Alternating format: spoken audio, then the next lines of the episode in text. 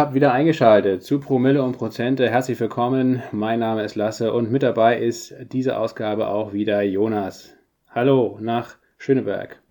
Hallo Lasse und danke an dich und äh, Dr. Stefan Jansen für die sehr spannende, unterhaltsame, informative, tolle Folge, die, äh, ja, das haben ja so ein bisschen, ich erinnere mich an die Geil Montag-Folgen mit äh, eurem ähm, Stargast äh, so an sich, dass man die durchaus zwei oder auch zweieinhalb Mal hören kann. Und ja, du sagtest auch schon, äh, wenn er mit dabei ist, muss, äh, müssen auch die ungeduldigen Zuhörerinnen und Zuhörer nicht die Abspulgeschwindigkeit hochschalten, so wie bei mir. Ich will mal versuchen, dass ich in dieser Folge auch wieder ein bisschen schneller spreche lasse. Das hast du mir mal wieder als Spitze in irgendeinem Kommentar in unserer Discord-Gruppe in die äh, Seite gehoben. Äh, und ja, ich freue mich hier zu sein. Es ist Samstag, späterer Nachmittag, 23.07. Äh, die Temperaturen sind hoch, die Stimmung kocht. Schön mit dir zu sprechen, Lasse. Es kann losgehen. Ja, wir haben natürlich wieder ein vollgepacktes Programm. Äh, beginnen wollen wir natürlich mit einem kleinen Recap von der Stefan Jansen-Folge. Herzlichen Dank auch äh, für das ganze Feedback ähm, an der Stelle von euch aus der Community. Ähm, dann wollen wir natürlich auch den EZB-Zinsentscheid äh, gucken, der am Donnerstag stattgefunden hat, der ja auch ein bisschen äh, knackiger ausgefallen ist, als viele erwartet hatten. Dann gucken wir oder fragen uns oder diskutieren hier, ähm, was die Russland-Sanktionen eigentlich bringen, die ja zunehmend jetzt auch in der Kritik stehen, beziehungsweise deren Wirkung. Das wollen wir uns mal ein bisschen genauer angucken. Dann, Jonas, hast du aus der Discord-Community, ich glaube von Navid, äh, wenn ich es richtig im Kopf habe, eine kleine Hausaufgabe bekommen und hast das Thema E-Fuels ähm, recherchiert. Ähm, das ist jetzt ja auch ähm, die, die, der Kommentar, glaube ich, von David war sogar, ähm, bevor jetzt das Porsche Gate äh, mit Christian Lindner und dem neuen VW-Boss, aka Blume. dem jetzigen äh, Porsche-Chef Blume, genau, ähm, äh, ans Licht gekommen ist am Freitag. Also besser geht's ja gar nicht das müssen wir natürlich auch noch besprechen. Also nicht nur E-Fuels, was das überhaupt ist. Das sind nämlich eben keine Biokraftstoffe, sondern eben synthetische Kraftstoffe und was es damit auf sich hat. Das wollen wir beantworten. Wir wollen natürlich auch kurz über VW sprechen, ob das Unternehmen überhaupt noch eine Zukunft hat, jetzt ohne Herbert Dies. Ähm, das wage ich zu bezweifeln, aber wir werden gleich noch äh, ein bisschen mehr darauf eingehen. Und last but not least, ähm, ich habe auch einen interessanten Bank of America ähm, Bericht oder eine Studie, die auch diese Woche doch recht heiß an der Wall Street ähm, kommentiert oder diskutiert wurde, ähm, die besagt, dass ähm, die, die Kapitulation am Aktienmarkt bereits erreicht wurde. Das heißt, das Tief des hier aktuellen Bärenmarktes schon erreicht wurde. Das wollen wir uns mal genauer angucken, die Argumente, die Bank of America da aufführt und ähm, was dafür spricht und was gegebenenfalls auch dagegen spricht. Diese Woche lief er insgesamt sehr gut an den Märkten. Was das Ganze wert ist, ähm, das werden wir dann nächste Woche sehen. Da ist ja nicht nur der FED-Zinsentscheid, also die amerikanische Notenbank beschließt am Mittwoch mal wieder den, den Leitzins anzuheben. Das bisherige Szenario liegt ja bei 75 Basispunkten, ähm, zwischenzeitlich sogar über 100 Basispunkte. Ähm, mal gucken, was kommt. Das kann die Märkte auch ganz schnell wieder abschießen. Und dann haben wir auch noch die Quartalzahlen von allen großen Big Tech-Unternehmen, also alle GAFAM-Unternehmen haben nächste Woche Quartalszahlen. Diese Woche hat ja schon Netflix vorgelegt, Tesla und auch Snap. Ähm, die Reaktionen waren erstaunlich positiv, zumindest bei Netflix und bei, äh, bei Tesla. Bei, bei Snap, Snap, nicht ähm, so. bei Snap nicht ganz so, da ging es mal wieder 25 Prozent äh, weiter runter, wobei ja eigentlich ja, die, Aktie ja, ich weiß gar nicht, mittlerweile vom Hoch, glaube ich, 80 Prozent oder noch mehr korrigiert hat. Auf jeden Fall weit unter dem IPO-Preis mittlerweile notiert. Ich glaube, der IPO-Preis war mal damals 2017 oder wann die an die Börse gegangen sind, bei 27 Dollar. Jetzt sind sie, glaube ich, bei 12 Dollar oder so angekommen. Also, ja, mal gucken.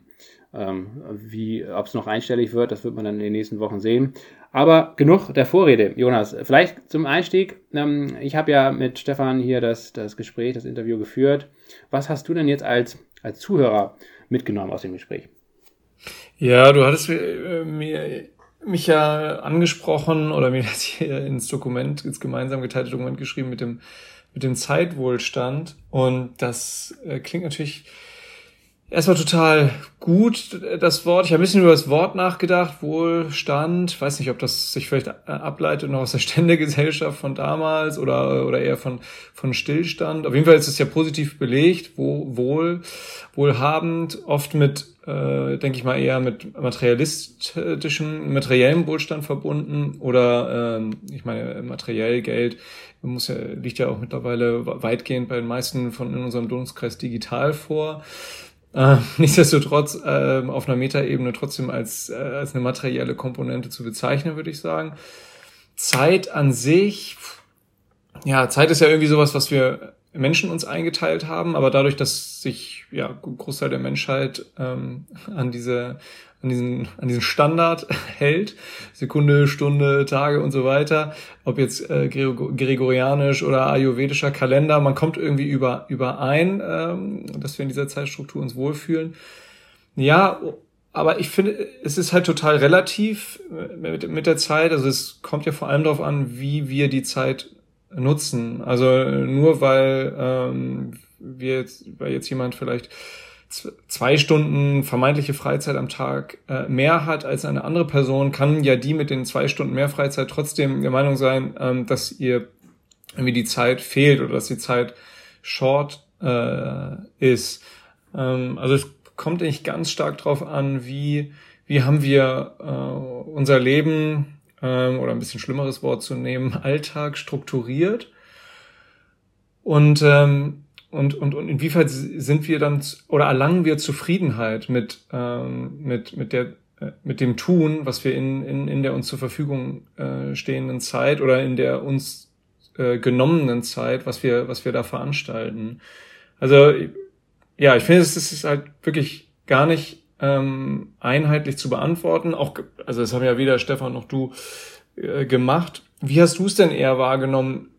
Was mit, mit, mit Zeitwohlstand ähm, gemeint ist. Ne? Also ich erinnere das, dass, das, dass ihr das so ein bisschen bezogen hattet auf die, ja, je nachdem, in welche Branche man guckt, 35, 36 Stunden Woche, also irgendwelche äh, Leute, die irgendwie ähm, also Maschinenbauer sind oder hochbezahlte Ingenieure und so weiter, die dann auch mit Schließzeiten 34, 35 Tage äh, Urlaub im Jahr haben und dann eben äh, ja nur irgendwie 35, 36 Stunden Wochen haben. Dann gibt's diese klassische 40-Stunden-Woche, die ja bei den meisten in unserem Dunstkreis in Deutschland zumindest ähm, in der Regel im Arbeitsvertrag steht. Je nachdem, wie die da tatsächliche Arbeit dann ist, ist die ja dann ausgestaltet, auch mit irgendwie 37 bis, aber eher über 40 Stunden, vielleicht Richtung 46, 47 Stunden.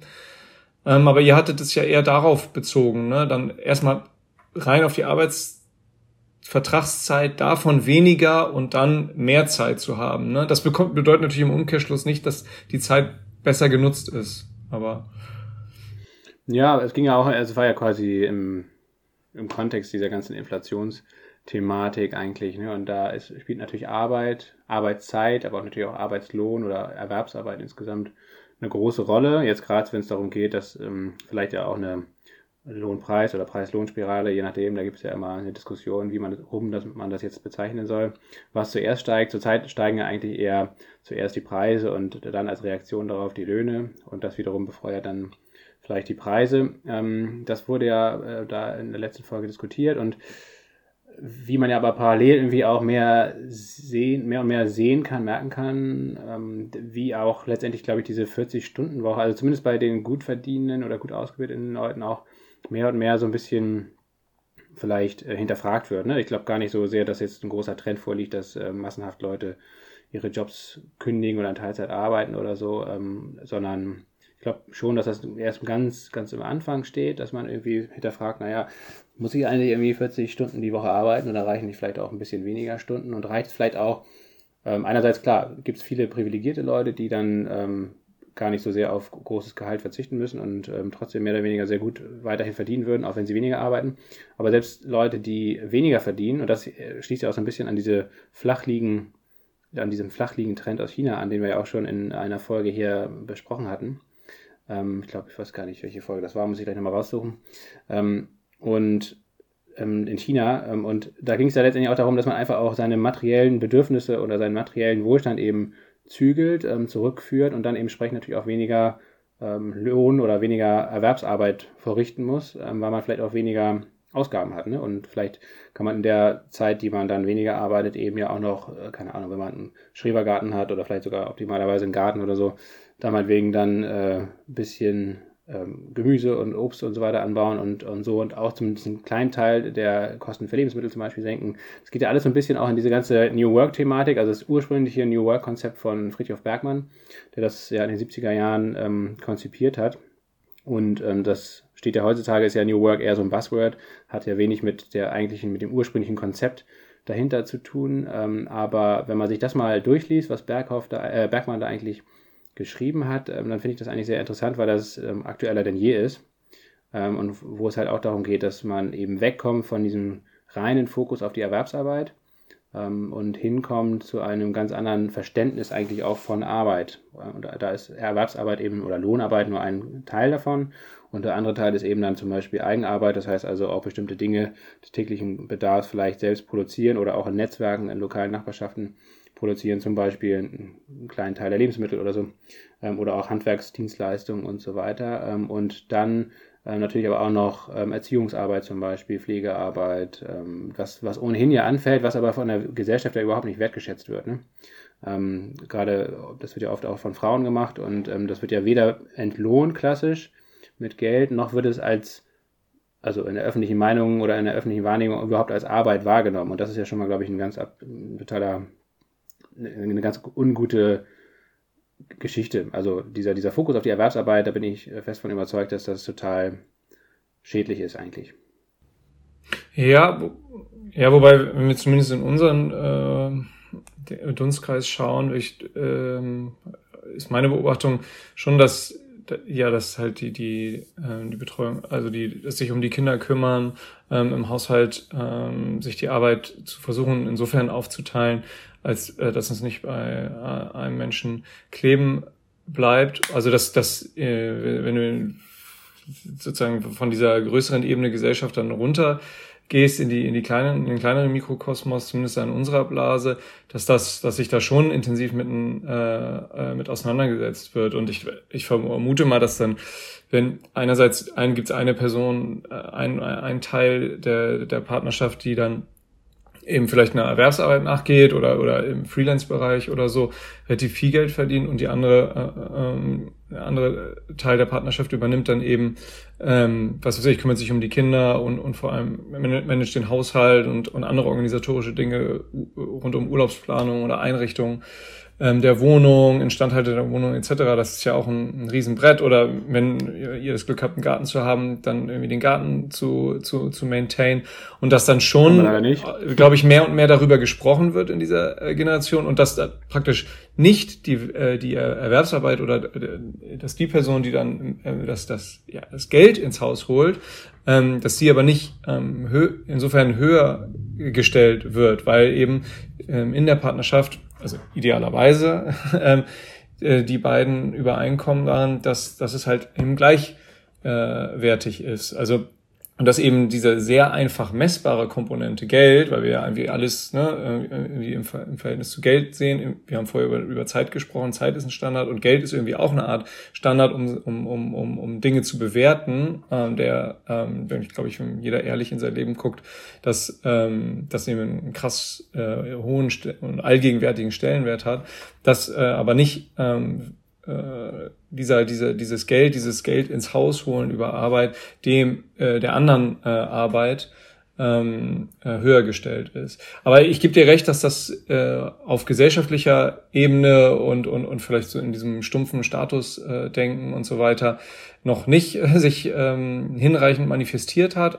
Äh, ich glaube aber, dass wir zumindest da in unserer äh, Bubble, die wir so kennen, ähm, da auf einem, auf einem bestimmten Weg sind. Wenn wir jetzt weiter nach China gucken, du hast ja flachliegend Tangping angesprochen, ich meine, das äh, kommt ja nochmal von einem, von einem ganz anderen Leistungsdruckniveau. Ne? Wir haben da, es gibt ja diese 996 äh, Kultur in China und, und dem entgegen kommt ja eben ähm, ähm, also äh, äh, diese, diese, kommen diese Jugendbewegungen, ähm, die vermeintlich ja äh, millionenhaft äh, Anhängerschaft haben, entstehen diese Jugendbewegungen. Jetzt mittlerweile gibt's neben Tang Ping jetzt auch bei Lan, äh, ist nochmal eine, eine Steigerung davon. Übersetzt heißt das äh, Let it rot oder Lass es verrotten. Da muss ich fast schon an chinesischen Altmeister, Philosophen äh, Lao Tse denken. Der hatte mal ähm, äh, diesen, äh, diesen Ausspruch gehabt, das Prinzip des, äh, oder das, ähm, das Nicht-Einmischen ähm, zum Prinzip machen. Also relativ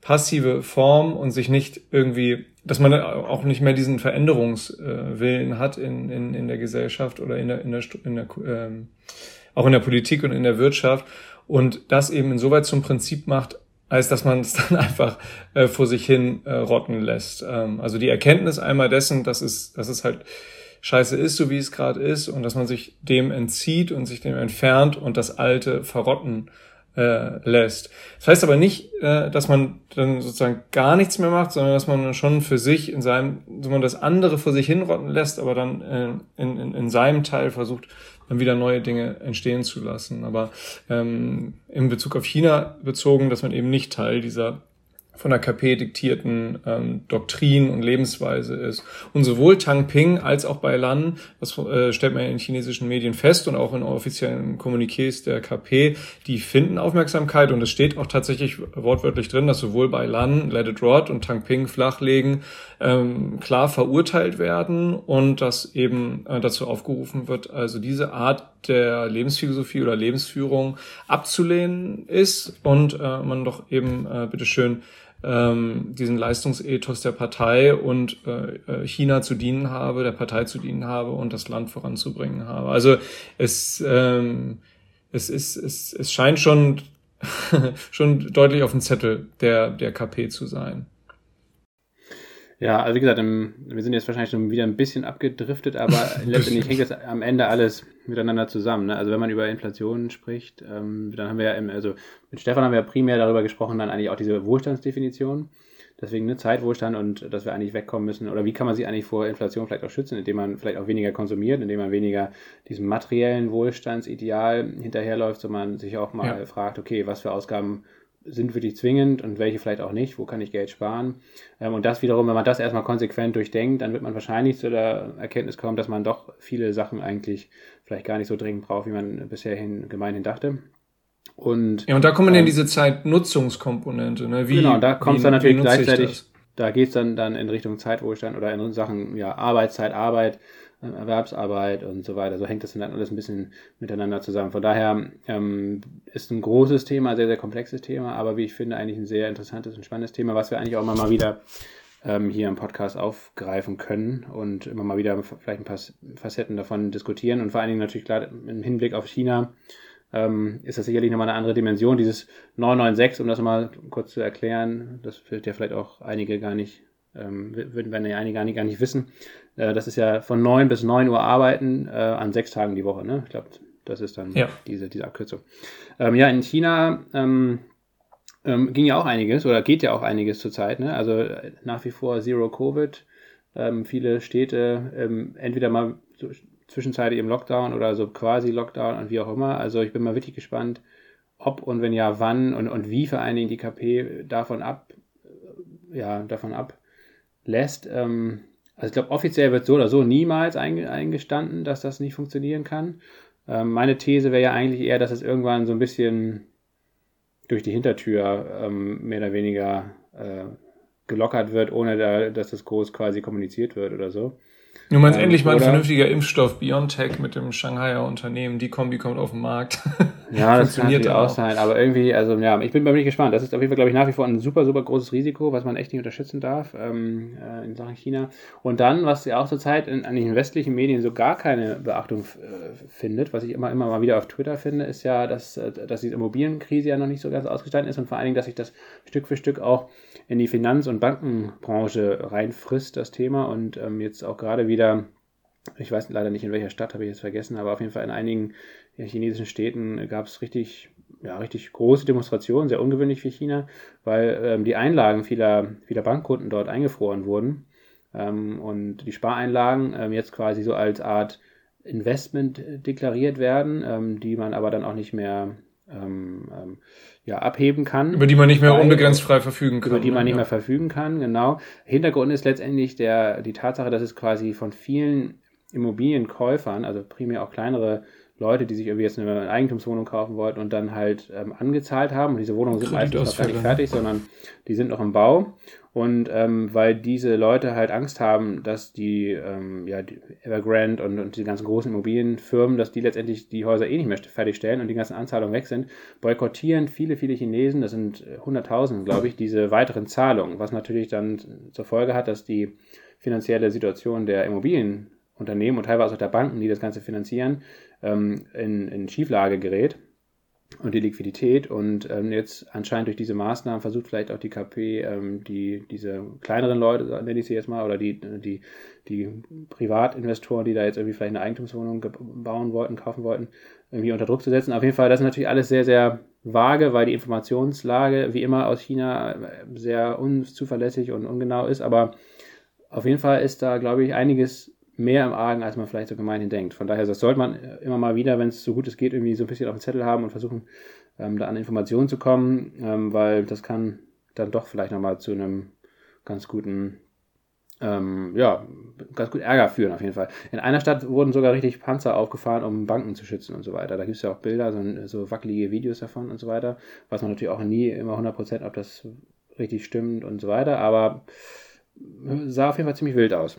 So viel dazu. Ja, so ja, richtig. Also Xi Jinping kann ja eigentlich nur, ähm, weiß ich nicht, ob er das eigentlich nur hoffen kann, also für sind das auch, aber äh, zumindest allgemein äh, rational betrachtet äh, würde man ja jetzt vermuten, dass es in China, äh, dass China mehr denn je darauf angewiesen ist, dass die Weltwirtschaft wieder Fahrt aufnimmt und ähm, chinesische Produkte kauft ähm, und äh, dass äh, jetzt äh, eigentlich auch gerade äh, gesehen auf den gesellschaftlichen Wohlstand gesehen in China eine denkbar ungünstige Situation wäre, wenn sich China jetzt ähm, beispielsweise durch einen Angriff auf Taiwan oder äh, auf Verschärfung von äh, Aggressionen im südchinesischen Meer irgendwie den Unmut ähm, der, der, ja, der westlichen Absatzmärkte auf sich ziehen würde. Mal gucken. Aber ähm, in, äh, in Bezug auf Russland äh, haben wir uns ja auch und viele andere auch massiv getäuscht. Ähm, aber ich würde trotzdem sagen, dass ja vor dem Hintergrund die Chinesen vor allem sehr darauf angewiesen sind, dass die westlichen Absatzmärkte zumindest die nächsten fünf bis sieben Jahre weiterhin ähm, insofern China-freundlich bleiben, als dass äh, Produkte aus China bezogen werden. Ja, das hätte ich auf jeden Fall, die Meinung hätte ich eigentlich auch mal vertreten. Ich bin mir, wie gesagt, aber mittlerweile hm, ja sehr unsicher. Also ich finde letztendlich durch Xi Jinping ist die, die Berechenbarkeit von China oder von der chinesischen Regierung, die ja ohnehin immer sehr aus westlicher Sicht vor allen Dingen sehr, sehr ohnehin schon gering war, ähm, aber es galt eigentlich immer der Grundsatz eben seit Deng Xiaoping, dass eben die Wirtschaft eigentlich an erster Stelle steht. Ähm, und ich glaube, diesen, diesen Grundsatz gibt es eigentlich nicht mehr so richtig. Ich glaube wirklich, dass Xi Jinping den aufgekündigt hat und dass da eben jetzt mittlerweile andere Parameter wichtiger sind. Einerseits natürlich der eigene Machterhalt, ähm, die Rolle von Xi Jinping, aber vor allen Dingen auch eben China als, als ja, kommende Weltmacht und ähm, dass man sich da auch immer weniger von ausländischen Mächten reindrehen möchte. Und ähm, wie gesagt, ich denke mal, das, das Taiwan-Ding, ähm, das wird uns noch sehr lange beschäftigen. Ich kann mir auch sehr gut vorstellen, dass es dann doch nochmal zu einem, also zu einem Krieg auch um Taiwan kommt, ähm, was sicherlich sehr viel gravierender für alle Beteiligten wäre als jetzt Ukraine, Russland. Also das sind, wie gesagt, sehr, sehr große Risiken, die man auf jeden Fall nicht auf die leichte Schulter nehmen sollte und die man im Blick behalten sollte. Ähm, das kann auch ziemlich heiß werden, leider. Mal gucken. Äh, ja, dann kommen wir mal zu den nächsten Themen. Ich glaube, wir kommen tatsächlich hin und wieder nochmal zurück auf, auf jetzt die eingangs besprochenen Themen, punkto auch Energiesicherheit für Europa. Wir sind ja einfach extrem abhängig, importieren ungefähr 70 Prozent ähm, unsere Energie. Jetzt ist halt einfach die Frage, was für eine, auch eine, auch eine Frage, was für eine Art von, oder in welcher Form wollen wir Energie importieren, ne? weiterhin weitgehend äh, in Form von Erdgas, Erdöl oder so. Jetzt äh, schwanken wir, ähm, schweifen wir oder na, verkehren wir den Schwenk in, in, zu, zu LNG. Ähm, aber ähm, Wasserstoff ist, bleibt weiterhin Thema, haben wir gleich ähm, oder später in der Folge auch nochmal. Lasse, mit welchem Thema wollen wir weitermachen? Du hast ähm, ähm, dich mit den Sanktionen gegen Russland beschäftigt oder wollen wir, wollen wir E-Fuels machen? Ja, wir können ja, das schließt ja eigentlich ein bisschen auch an das China-Thema an, ähm, die Sanktionen gegen Russland, die ja zunehmend hier in der europäischen Öffentlichkeit äh, in der Kritik stehen, weil sie ähm, als wirkungslos angesehen werden. Und das finde ich eigentlich mal ganz spannend, ähm, sich so ein bisschen anzuschauen oder zu diskutieren, ob das wirklich stimmt und wenn ja, äh, welche Sanktionen. Wir hatten ja in der ähm, vorletzten Folge äh, 124 schon äh, so ein bisschen darüber gesprochen, wie die Energiesanktionen teilweise wirkungslos sind oder zumindest in Bezug auf, den, auf das Öl, in Bezug auf Gas, was ja bisher gar nicht sanktioniert ist, sondern was eher äh, umgekehrt von Russland ja immer weiter äh, zurückgefahren wird, der Export. Ähm, das ist ja eh äh, nochmal ein anderes Thema, aber Öl ist ja offiziell zumindest ein Stück weit sanktioniert. Einer, einerseits ähm, hat die EU und auch die USA schon ein Ölembargo beschlossen, was aber erst schrittweise umgesetzt wird, also was eigentlich noch gar nicht in Kraft getreten ist.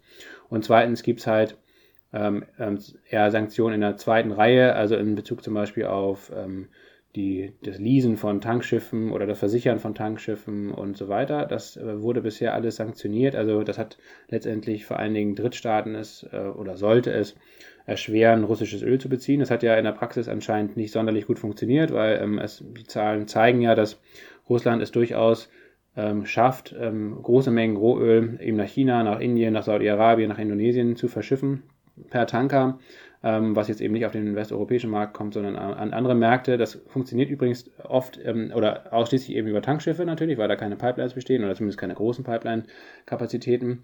Und ähm, was ganz interessant ist, das sind oft auch griechische Schiffe, also Schiffe unter griechischer Flagge. Die, die griechische Handelsflotte ist ja, die, ich glaube, die größte der Welt. Also ein EU-Land, ähm, was ja eigentlich natürlich ja, die, die bestehenden Sanktionen gegen Tankschiffe oder gegen den Transport von russischem Öl auf dem Seeweg eigentlich äh, umsetzen müsste. Die griechischen Reedereien oder die griechischen Reederfamilien waren doch schon immer äh, supranational, transnational, äh, die, die, die konnte man doch schon immer ähm, sozusagen, die waren doch immer schon unter allen Flaggen quasi. Ja, die, genau, auf jeden Fall, die sehen, sehen da anscheinend eine gute Möglichkeit und halten sich auch, glaube ich, nicht so richtig an die Sanktionen. Die schalten auch tatsächlich ähm, das GPS der Schiffe aus zum Beispiel, um, um gar nicht so sehr nachzuvollziehbar zu machen, wo jetzt die Schiffe sind und welche Routen sie fahren und so weiter. Ähm, das, wie gesagt, ist alles, hat tatsächlich alles nicht sonderlich gut funktioniert. Ähm, der einzige Effekt, den man, glaube ich, zugutehalten muss, ist, dass ähm, Russland, das hatten wir ja auch, in, wie gesagt, in der Folge 124 angesprochen, das Öl zumindest zu einem großen Discount verkaufen muss, ne? also deutlich unter dem eigentlichen Weltmarktpreis ähm, ähm, die, die, das Rohöl verkauft. Das heißt also, da ist schon ein kleiner Effekt da, in dem Sinne, dass Russland eben vielleicht nicht ganz so viel Geld damit verdient. Aber so oder so, das Öl kann weiter fließen und ähm, deswegen hat die EU, glaube ich, auch diese Sanktionen jetzt gerade so ein bisschen gelockert und ähm, wieder erleichtert. Ansonsten wird ja, wie gesagt, immer gesagt, dass wir hier im Westen, in Deutschland, in Europa primär ähm, mehr unter den Sanktionen zu leiden haben als Russland und das halte ich für grundfalsch und das will ich mal so ein bisschen aufschlüsseln, warum, da, warum ich das für nicht korrekt halte. Dazu ist es vielleicht erstmal wichtig, was überhaupt sanktioniert wurde, das mal sich zu äh, vergegenwärtigen. Das sind ja primär eigentlich ähm, Exporte nach Russland. Also das, ähm, das sind letztendlich, der, der meiste Teil der Sanktionen besteht daraus, dass wir, also westliche Staaten oder alle Staaten, die an diesen Sanktionen teilnehmen, ähm, viele Güter nicht mehr nach Russland ausführen dürfen. Und das sind dann oft eben Hightech-Produkte, Halbleiter zum Beispiel, aber auch Ersatzteile für Flugzeuge, für Kraftfahrzeuge, ähm, teilweise auch Kon keine Steiko-Holzfaser-Dämmplatten ja. mehr für russische Fassaden. Ja, ja alles das, Mögliche, äh, auf jeden Fall. Vor allen Dingen natürlich alles, was ähm, ähm, ähm, sogenannte Dual-Use-Produkte sind, also die auch militärisch ähm, Anwendung finden können. Ähm, das ist alles sanktioniert. Das ist ehrlich gesagt meines Erachtens absolut richtig, dass man das macht. Ähm, das heißt nicht, dass das ja. Ähm, dazu führt, dass Russland überhaupt gar nicht mehr an diese Produkte kommt. Das zeigt Iran, das zeigt Nordkorea. Es gibt immer Mittel und Wege, wie man äh, dann doch eben auf Umwegen an diese Produkte kommt. Aber erstens wird es teurer für Russland, zweitens wird es umständlicher für Russland und drittens kriegt man dann doch vielleicht eben nicht die Hochqualität Produkte, die man braucht, um zum Beispiel bestimmte Waffen ähm, zu bauen. Zum Beispiel Cruise Missiles. Ja, dann trifft man eben doch nur Einkaufszentren äh, anstatt äh, militärischer. Ja, also auf jeden Fall zumindest sehen, dass, dass Russland ähm, die hochpräzisen Raketen ausgehen, ja. Und, und das heißt nicht, dass Russland jetzt nicht mehr Krieg führen kann, sondern das Arsenal ist dann natürlich weiterhin prall gefüllt. Aber eben mit die, die Qualität der Waffen nimmt stetig ab, das kann man, glaube ich, schon sagen. Und ähm, das ist, und auch die Produktion von neuen Techniken, also zum Beispiel wichtige äh, russische Panzer Fabriken und Fabrikanten mussten ihre Produktion schon einstellen. Da ist, ist ganz viel westliche Technik drin, Wärmebildkameras zum Beispiel, aber auch ähm, das Feuerleitsystem und so weiter. Das sind alles Sachen, die eben aus westlicher Produktion kommen. Und ähm, wie gesagt, das verzögert zumindest die Produktion ähm, von Militärgütern äh, für Russland und das ist, denke ich mal, dich, sicherlich sinnvoll und das schadet uns im Westen sehr wenig, weil das eben vom Volumen her keine großen Summen sind, um die es da am Ende geht. Ne? Ähm, dann geht es natürlich um den Zugang russischer Banken zum weltweiten Zahlungssystem SWIFT. Äh, die allermeisten russischen Banken wurden ja abgekoppelt. Ich glaube, die Gazprom-Bank und bis vor kurzem auch noch die Sperrbank, die, die größte russische Bank, ähm, die waren ausgenommen. Sperrbank wurde jetzt, glaube ich, auch noch mit reingenommen. Ähm, das ist letztendlich auch eine Sache, die es zumindest den russischen Unternehmen und der russischen Wirtschaft sehr deutlich erschwert, am weltweiten Finanz- und Wirtschaftssystem teilzunehmen, was aber sicherlich jetzt kein Grund sein wird für Putin irgendwie den Krieg zu beenden. Ne? Ähm, aber es ist zumindest ein, ein Störfaktor, der meines Erachtens wahrscheinlich auch ganz sinnvoll ist, wobei man, wie gesagt, auch sagen muss, das ist immer ein zweischneidiges Schwert. ähm, denn ähm, das senkt natürlich auch langfristig das Vertrauen in SWIFT und wird auf jeden Fall dafür sorgen, dass ähm, Russland sowieso, aber auch viele, viele andere Länder ähm, eigene Systeme aufbauen. China macht das ja zum Beispiel schon.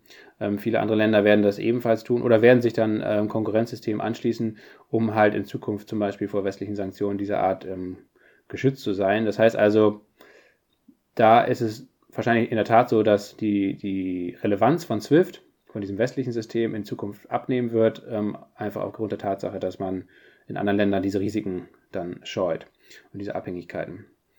Ähm, dann gibt es natürlich ähm, zahlreiche westliche Unternehmen, die ihre Tätigkeiten in Russland eingestellt haben. Das war gar nicht so sehr aufgrund von Sanktionen, sondern das haben viele Unternehmen selbst gemacht, auf eigene Verantwortung. Da wurden sie nicht zugezwungen. Ähm, und davon profitieren in allererster Linie die russischen Oligarchen, ähm, die nun zu Schnäppchenpreisen die dortigen Vermögenswerte, also zum Beispiel Filialen, aber auch ähm, Produktionsstätten und so weiter, sich unter den Nagel reißen können und dann unter russischer ähm, Obhut weiterführen werden. Ähm, auch das, denke ich mal, ist nichts, was, was Russland jetzt massiv beunruhigt, beziehungsweise wahrscheinlich, wo, wo die russische Wirtschaft einerseits und, und vor allen Dingen natürlich die Oligarchen eher von profitieren. Es zementiert leider die, ähm, leider die ungute Machtstruktur, die auch schon vor Ausbruch des Krieges ähm, bestanden hat. Ne? Und äh, führt dazu, dass die Schere zwischen Arm und Reich größer wird. Ja. Genau, es, es, es erleichtert letztendlich vor allen Dingen auch ähm, Putin, ähm, die, diese Oligarchen ähm, weiter an sich zu binden, ne? weil er jetzt natürlich noch weitere Assets hat, die er ihnen anbieten kann. Von wegen, hier, ihr seid loyal zu mir und dafür kriegt er jetzt die Produktionshalle von Henkel oder die Baumärkte von Obi oder so, die auch niegelnagelneu sind und die zig Millionen, wahrscheinlich Milliarden vielleicht auch teilweise wert sind, ähm, zum Apple- und Ei-Preis irgendwie hier. Ähm, also von daher und, und da, die anderen Sachen, ne, also wo jetzt zum Beispiel eine große Lücke ja klafft, ist ja in der Automobilindustrie. Ähm, das sind natürlich alles Lücken, die die russische Automobilindustrie gar nicht so sehr schließen kann. Der ganze Absatzmarkt ist auch ziemlich zusammengebrochen, auch die Produktion. Das sind alles Themen oder, oder Felder, Branchen, die sehr schnell wahrscheinlich in den nächsten Jahren von chinesischen Unternehmen aufgefüllt werden. Ne? Also der Westen verliert damit ähm, viele Marktanteile und ähm, chinesische Unternehmen primär, aber vielleicht auch aus anderen Regionen, auch aus Russland selbst, füllen dann letztendlich diese Lücken wieder auf. Ähm, auch da ist es, glaube ich, eine Sache, die definitiv nicht zu irgendeinem, äh, zu einer Kriegsverkürzung oder so führen wird und auch nicht zu irgendwelchen Aufständen gegen Putin. Das, das äh, wage ich sehr, sehr stark zu bezweifeln. Das wird nicht passieren. Das hat im, im Übrigen noch nie irgendwo funktioniert. Ähm, das ist, glaube ich, tatsächlich ein Feld, wo, wo sich der Westen dann, oder zumindest die westlichen Unternehmen eher selbst schaden, als dass das irgendwas ähm, groß bringt. Ähm, und dann der, das Wichtigste, äh, der Import von Rohstoffen. Ähm, das ist ja letztendlich eigentlich das, was hier gerade in Deutschland jetzt am wichtigsten oder am wesentlichsten diskutiert wird, vor allen Dingen auch die Abhängigkeit von Gas. Ähm, das sollte man natürlich eigentlich nicht ver verwechseln mit den Sanktionen, weil das ist ja alles gar nicht sanktioniert, sondern das sind ja eigentlich eher die Gegenmaßnahmen von Putin, von Russland ähm, dass man letztendlich vor allen Dingen ähm, als Reaktion, einerseits auf die Sanktionen, aber ich glaube vielmehr als Reaktion vielleicht auch auf die Waffenlieferung an die Ukraine eben jetzt Stück für Stück ähm, das Gas abdreht. Ne? Das ist der, der, der wichtigste Hebel einfach von Russland. Ähm, und das wird jetzt auch, obwohl ja die, die Lieferungen jetzt nach der Wartung von Nord Stream 1 ganz normal wieder angefangen wurden, ähm, in dieser reduzierten Version von 40 Prozent. Ähm, das war ja eigentlich auch absehbar, dass, dass Putin jetzt diesen Trumpf noch nicht außer Hand gibt, im Sinne von, dass er das komplett abdreht. Ähm, aber es wird jetzt die nächsten Wochen und Monate immer so weitergehen. Aufgrund der hohen Preise verdient er, verdient, ist da sein, äh, hat er da auch keinen Verlust ne, im Vergleich zum Beispiel zu 2021. Die, die genau, das, also Russland exportiert sehr viel weniger Gas und verdient aber eigentlich genauso viel wie vorher, weil die Preise einfach äh, gestiegen sind. Da sagen auch viele Experten, dass das jetzt auch so ein, also dass das mehr oder weniger komplett ausgereizt ist. Also und das sieht man ja auch, dass der Gaspreis sich eigentlich ähm, jetzt stabilisiert hat. Der Ölpreis ist stark rückläufig, viele Rohstoffpreise sind rückläufig, sogar der Weizenpreis ist unter dem Niveau ähm, von vor dem Kriegsausbruch, ähm, auch aufgrund der, der hoffentlich jetzt durchgesetzten Einigung da zwischen Ukraine und Russland mit dem Weizenexport. Ähm, also das sieht man ja schon, dass, dass viele, viele Rohstoffpreise, auch die Energierohstoffe, ähm, ähm, wieder sinken und dass das Potenzial, glaube ich, so ein Stück weit jetzt ausgereizt ist von Putin. Nichtsdestotrotz, äh, glaube ich, geht es absolut weiter, jetzt in den nächsten Wochen und Monaten immer wieder ähm, welche Vorwände zu suchen, dass die ähm, ja, die, dass die Angst geschürt wird, ähm, kommt das Gas, kommt es nicht, in welcher Menge kommt es und so weiter und so fort. Ähm, das ist einfach die psychologische Kriegsführung, die Russland da betreibt und wo man ja ganz genau weiß, Deutschland ist das schwächste Glied eigentlich in dieser westlichen Allianz. Wir haben die größten Abhängigkeiten und vor allen Dingen haben wir auch ähm, ja, wahrscheinlich auch ähm, in, in, Politik und Wirtschaft die meisten äh, Leute, die am ehesten bereit sind zu sagen, okay, komm, dann, dann lass uns doch da irgendwelche Konzessionen machen und ähm, bloß, äh, dass der, die Russen das Gas weiterliefern. Ich glaube, das weiß Putin ganz genau und darauf zieht er ab. Und ja, und ich, man kann eigentlich nur hoffen, dass man da eben jetzt nicht groß einknickt, sondern dass man einfach bei der harten Haltung bleibt und ähm, das jetzt durchzieht und sich zwar auf den Ernstfall vorbereitet, aber eben trotzdem ähm, weiterhin an der Seite der Ukraine bleibt. Das ist zumindest meine persönliche Meinung. Ähm, da muss man jetzt einfach hart bleiben und dann wird es auch schon einigermaßen gut klappen. Man sollte sich davon Russland nicht erpressen lassen. Ja, man muss da einfach ähm, strategisch clever das, das, das Long Game jetzt spielen ne? und, und, und sagen, wir, das, das ist halt so, dass, dass wir hier in Europa ähm, zu unseren Lebzeiten ähm, eine, weiterhin eine hohe Ab äh, Energieimportabhängigkeit haben werden. Das wird so bleiben, nur dass wir eben ja die, die Form einfach ändern. Und ähm, ich denke, dass das ist, äh, das kommt mehr und mehr an und äh, das wird äh, vor allem im Bereich Wasserstoff oder halt sogenannten grünen Wasserstoff äh, hergestellt ähm, mit Hilfe von Strom, der über erneuerbare Energien gewonnen wird. Das äh, hat meines Erachtens das Thema deutlich nochmal eine erhöhte Wichtigkeit äh, bekommen durch diesen Krieg. Und ja, die Hoffnung äh, kann eigentlich nur sein, dass sich darauf ähm, jetzt konzentriert wird von, von europäischen Staaten. Ja, man muss auch sagen, und das wird, glaube ich, irgendwie, finde ich zumindest, wenn man jetzt sagt, ja, dann, oder so ein Kretschmann, ne, da hat Sachsen, äh, Kretschmann, nicht Kretschmann, ähm, man muss den Konflikt ein... war bei Vue, ne? Ja, genau. Man muss den Konflikt einfrieren, man muss auf Russland eingehen, damit das Gas weiterfließt, bla bla. Das ist einfach in meinen Augen so unfassbar kurzsichtig ähm, gedacht. Ja. Ähm, ja. Das bringt einfach gar nichts. Dadurch wird man ja die Abhängigkeit noch weiter erhöhen und, und auch die Erpressbarkeit. Das Einzige, was wir jetzt machen müssen, mein Gott, wir haben seit, seit Jahrzehnten gepennt ähm, und haben uns in diese Abhängigkeit begeben und das, das, was man jetzt machen muss, man muss jetzt durch eine harte Zeit gehen. Die ist aber, glaube ich, kürzer als man denkt. Das ist jetzt halt der kommende Winter, das sind jetzt sechs Monate oder vielleicht neun Monate bis März.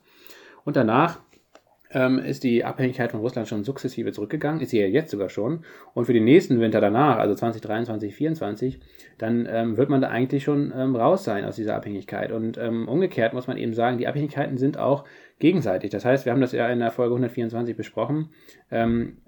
Russland hat gigantische Investitionen getätigt.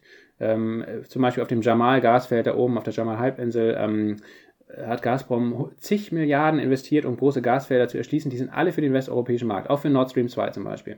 Und ähm, bis Russland äh, entweder LNG-Kapazitäten aufgebaut hat oder eine Pipeline oder zwei, drei Pipelines nach China und Indien gebaut hat, vergehen Jahre und äh, müssen nochmal zig Milliarden investiert werden. Und das sind alles westliche Techniken, die auch sanktioniert sind. Das heißt also auch zum Beispiel Total, der Total-Konzern hat sich da schon bereits aus solchen LNG-Projekten ähm, und Joint Ventures rausgezogen. Das heißt also, Russland würde es sehr schwer fallen, diese äh, Investitionen äh, aufrechtzuerhalten und zu tätigen überhaupt. Sie haben zwar das Geld, sie haben ja jede Menge Deviseneinnahmen, aber die, die Technik und das alles aufzubauen wird lange dauern und es wird sehr schwer für Russland, das in der Form zu machen. Übrigens auch die ganze Exploration der, der Gas- und Ölfelder, auch das äh, ist wesentlich ähm, auch mit westlicher Technik eben ähm, möglich. Ne? Ähm, also von daher, das darf man nicht vergessen, da sind die Sanktionen kurzfristig sicherlich nicht so relevant, aber langfristig sind sie sehr, sehr schmerzhaft für Russland. Ähm, und ähm, das muss man sich im Klaren sein, dass eben Russland sich jetzt zwar kurzfristig sitzen sie vielleicht noch am längeren Hebel bis in den Winter rein oder meinetwegen bis Ende des Winters, die nächsten neun Monate. Aber danach haben sie eigentlich alle ihre Trümpfe verspielt, weil Europa dann mehr und mehr unabhängig vom russischen Gas ist und sie gleichzeitig eine gigantische Devisenquelle verlieren in Bezug auf Gas. Öl können sie ja, wie gesagt, über Tanker sehr viel einfacher wahrscheinlich äh, in andere Märkte bringen, aber höchstwahrscheinlich auch mit einem weiteren Discount. Ähm, und Gas, ähm, da haben sie eigentlich die Möglichkeit, dann nur noch ähm, ja, schnell Alternativen zu bauen. Das dauert trotzdem Jahre und äh, Alternativen müssen sie ansonsten das Gas abfackeln, weil wenn erstmal so ein Öl oder so ein Gasfeld äh, angezapft ist, gerade die älteren, da bleibt einem dann nichts anderes übrig als abfackeln. Die neueren, da kann man wahrscheinlich die noch äh, so weit runter regulieren, dass es funktioniert.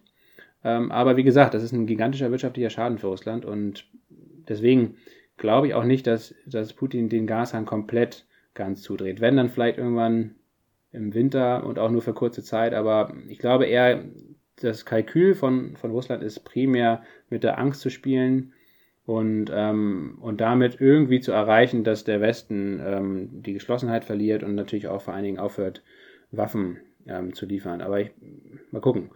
Kann man immer schwer sagen, ob das am Ende gelingt. Zurzeit sieht es ja zumindest noch so aus, als ob Russland das nicht gelingt. Und man muss ja auch sagen, als letztes Wort dazu, ähm, militärisch sieht es ja zurzeit für die Ukraine auch sehr viel besser aus, als, als viele denken eigentlich. Sehr schön. Aber ähm, das ist eigentlich eine schöne Überleitung zu E-Fuels, Jonas, weil äh, äh, einige Unkenrufe ähm, sagen ja einerseits, dass es natürlich Atomkraft ähm, die große Zukunftstechnologie sein soll, die uns jetzt aus der Abhängigkeit von russischem Or back to coal. Gas back führt. to coal. Ähm, das haben wir ja äh, das haben wir ja schon 19, in der Folge 124 so ein bisschen kontrovers diskutiert, was wir oder ich auch persönlich davon halte.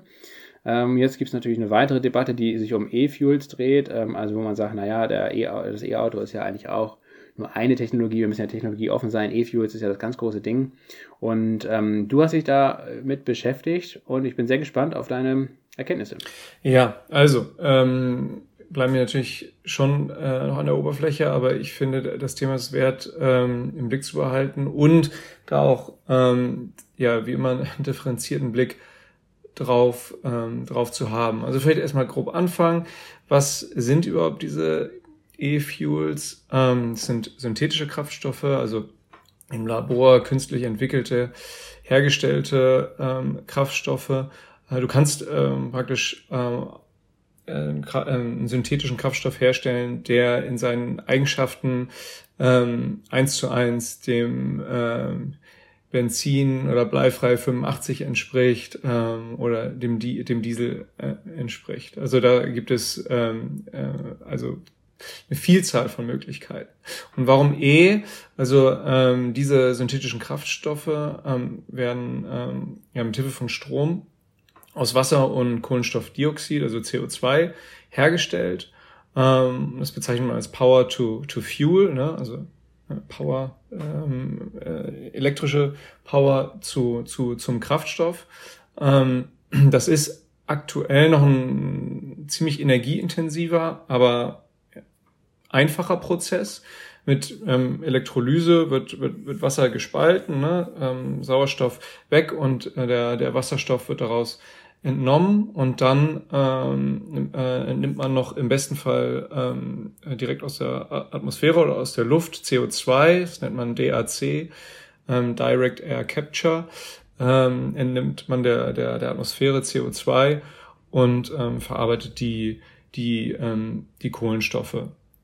Und ähm, idealerweise, äh, die meisten werden es jetzt schon merken, verwendet man dann eben ähm, sogenannten grünen Wasserstoff, also ähm, dass man die Elektrolyse äh, damit vollzogen hat, dass man, ähm, äh, dass man Strom aus erneuerbaren Energien ähm, verwendet wird. Und ähm, ähm, dass das, das CO2, was dann bei der Verbrennung der, der E-Fuels in einem Verbrennungsmotor, ne, wird in einem Verbrennungsmotor weiterhin verbrannt, ähm, dass das freigesetzte CO2 im Idealfall dann ähm, nur so viel ist, wie, wie, wie vorher bei der Herstellung der E-Fuels der Atmosphäre ähm, entzogen wurde. Und in, wenn man, wenn einem das gelänge, wären dann ähm, die, wären, wären diese E-Fuels eben CO2-neutral. Ähm, es ist also wieder, wir sind wieder wie ähm, bei dem ganzen Wasserstoffbereich äh, ja, äh, ja in vielen Folgen schon angesprochen, ist, ist der Knackpunkt eben, dass wir äh, ausreichend ähm, grünen Strom aus Erneuerbaren, vor allem aktuell ja Sonne, Wind, ähm, herstellen müssen. Und vor allen Dingen zu günstigen Konditionen, also ja. irgendwo da, wo wirklich sehr viel Sonne scheint oder sehr viel Wind weht. Oder sehr viel, sehr viel Wind weht. Ne? Sehr viel Sonne scheint irgendwie. Äh, ähm, Nord Nordafrika zum Beispiel oder, oder sehr viel Wind weht, äh, Patagonien, Chile, äh, kommen wir auch noch zu. Ähm, also Contra, großes Contra E-Fuels ist dann halt erstmal, dass ähm, äh, bei ja, dieser Umwandlung von Strom in die synthetischen Kraftstoffe viel Energien verloren geht. Ähm, der Wirkungsgrad von E-Fuels sehr, sehr, sehr, sehr gering ist. Das sieht erstmal bei Elektromotoren ähm, deutlich, deutlich, deutlich besser aus, die dann irgendwie ähm, bei Elektroautos zwischen 80 und 85 Prozent liegen. Ähm, es gibt auch Elektromotoren, die Wirkungsgrade von, von bis von nahe an 100 Prozent erreichen, ähm, äh, dann in anderen industriellen Anwendungsbereichen, nicht in Elektroautos Anwendung finden. wenn man jetzt, wenn wir jetzt hören, Elektromotoren, Elektroautos 80 bis 85 Prozent, ähm, äh, das mit den klassischen Verbrennungsmotoren, wie Sie kennen, Benziner, Diesel vergleichen, haben wir da, ähm, können wir da ähm, Wirkungsgrade von 40 bei Benzinern bis, bis, bis 43, 44 Prozent Diesel ähm, schaffen. Also da sieht erstmal so aus, ob der Elektromotor ähm, äh, besser aussieht. Was man aber ja berücksichtigen muss, ist, und was ich eingangs sagte, man kann ja im Labor ähm, E-Fuels herstellen, die eben den, den bekannten klassischen Kraftstoffen entsprechen, führt dazu, dass wir auch den bestehenden Fuhrpark der, der hier besteht, nutzen können. Ne? Also wenn man sich dazu entscheidet, sowieso Ge Gebrauchtwagen, Oldtimer sind ja sowieso eigentlich das Beste, denn neue Elektroautos kommen ja auch mit einem äh, mit einem CO2 Rucksack äh, auf die Welt aus der aus dem äh, Fabrik Mutter äh, Mund wie auch immer äh, aus dem Fabrikbauch ne? Das äh, das müssen wir immer immer berücksichtigen und ähm, wenn wir den bestehenden äh, Kfz Fuhrpark nutzen wollen würden, wenn man jetzt sagt so, ey, stopp, keine, äh, keine neuen Autos mehr, dann könnte man eben äh, mit Hilfe von, von E-Fuels äh, hergestellt ähm, äh, äh, aus äh, weitgehend äh, erneuerbaren Energien ähm, oder mithilfe von erneuerbaren Energien eben dann den bestehenden Fuhrpark nutzen und so natürlich die, die, die, den CO2-Verbrauch um, um, um, um, um bis um über 90 Prozent senken, weil wir ja dann nicht mehr fossile Energie äh, Träger ähm, in, die, in die Kraftstoffproduktion äh, einfließen lassen würden und ähm, äh, eben, eben die E-Fuels nutzen würden. Also es wären keine neuen Motoren nötig, brauchst nicht mal eine neue Zündkerze, kannst einfach E-Fuel dann äh, in, da, in, in den aktuellen äh, Verbrenner ähm, einpumpen. Und es bräuchte ja äh, auch gar keine neuen Verbrennungsmotoren, denn die, die es gibt, reichen wahrscheinlich ähm, gefühlt bis in alle Ewigkeit, wenn man entsprechend die Dinger wartet. Aber dazu gehört natürlich auch eine massive Verhaltensänderung. Ne? Jetzt, manche Leute drehen, rollen vielleicht mit den Augen und sagen so, was ist mit ihm los? Wir, wir, wir brauchen doch äh, Neuwagen und so weiter. Aber, und das, da erinnere ich mich auch an die Folge mit dir und, und, und, und äh, Stefan Jansen, ähm, er sagte ja, dass diese Änderung von Verhalten einfach so wahnsinnig schwierig sei. Ich hatte tatsächlich erstmal gedacht, dass er, dass er das was erstmal ironisch äh, ähm, äh, meinte, aber nee, das ist, ähm, äh, er hat das, ja, und es ist tatsächlich so, dass die, diese Verhaltensweisen, ähm, diese verkrusteten Strukturen so, ähm, so, er hat es ja vor allem auf die Mobilitätswende bezogen, so stark sind ähm, und in der Demokratie oder in Demokratien, wie wir sie kennen, kann äh, das ja nur ähm, aus der aus der Bevölkerung kommen, ne? so befehls, befehlmäßig von von ganz ganz unten. Ne? So, ähm, ähm, repressive Regime wie zum Beispiel China und Russland könnten ja sagen, so ähm, keine Neuwagen mehr. Und ähm, wenn sich jetzt Leute dagegen dann sperren würden in, in, in China gegen so eine, ähm, eine national verordnete Kur ähm, oder Reform, dann würden die ja in ähm, Umerziehungslager kommen wie die Uiguren, wobei Umerziehungslager ist ja, glaube ich, eher neuchinesisch für Foltergefängnis.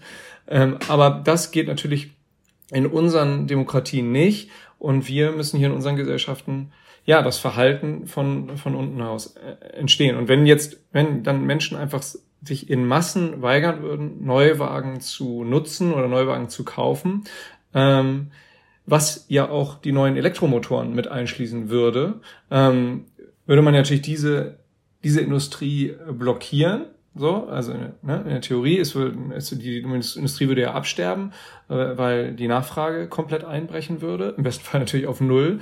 Und die Menschen sich in der Masse, in der kritischen Masse zu, zu entscheiden, wenn sie überhaupt sich, ähm, äh, schon Autos nutzen, dann eben bestehende, den bestehenden äh, Gebrauchtwagenpark, Fuhrpark nutzen würden. Und das wäre natürlich, wie gesagt, in der Kombination mit äh, grün äh, hergestellten E-Fuels eine, eine, eine, eine tolle Kombi. Aber man sieht schon, äh, es sind mehrere ähm, ja, Bedingungen, Parameter nötig, damit das Ganze sinnvoll äh, ist. Aber wir, ich finde, man sieht auch, wenn der Wille da wäre, äh, dann, ähm, dann, dann wäre das auch möglich. So, also es ist halt immer eine Frage, was wir machen. Und wir sind einfach gewohnt, ähm, immer neu, neu, neu.